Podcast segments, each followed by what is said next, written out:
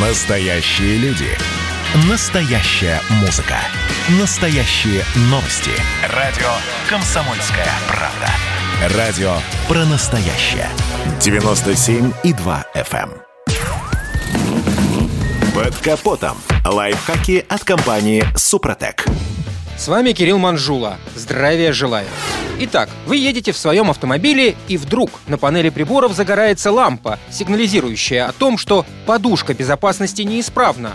Увы, но ситуация вполне типичная. Вопрос, что в этом случае делать? Прежде всего, без паники. Если загорается лампа, это не значит, что подушка обязательно сработает. Скорее, где-то в системе произошел сбой. Причем проблема касается не столько самих подушек, сколько различных элементов бортовой системы безопасности. Дело в том, что она регулярно сама себя сканирует. Если в процессе такой самодиагностики обнаруживается ошибка, то ее код записывается в память. Через какое-то время происходит повторный тест. Если неисправность определена ошибочно, то диагностический модуль стирает записанный ранее код ошибки, и лампа гаснет. А вот если лампа продолжает гореть, это говорит, что обнаружена серьезная поломка, код которой фиксируется и не стирается. Из самых простых причин, по которой происходит подобная неприятность, можно выделить низкий заряд аккумулятора. Падение напряжения в бортовой сети, скажем, из-за неисправности генератора или намокания датчиков после мойки машины. Более серьезные неприятности могут появиться после визита в гаражный сервис,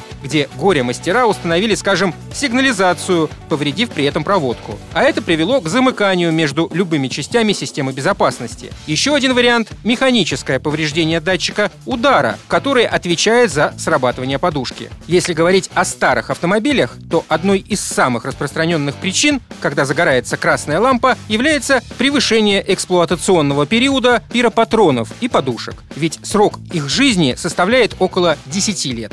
В любом случае, при постоянно горящей лампе надо ехать в сервис, где диагност считает код ошибки, подсоединив к машине сканер. Только тогда станет ясно, что же произошло.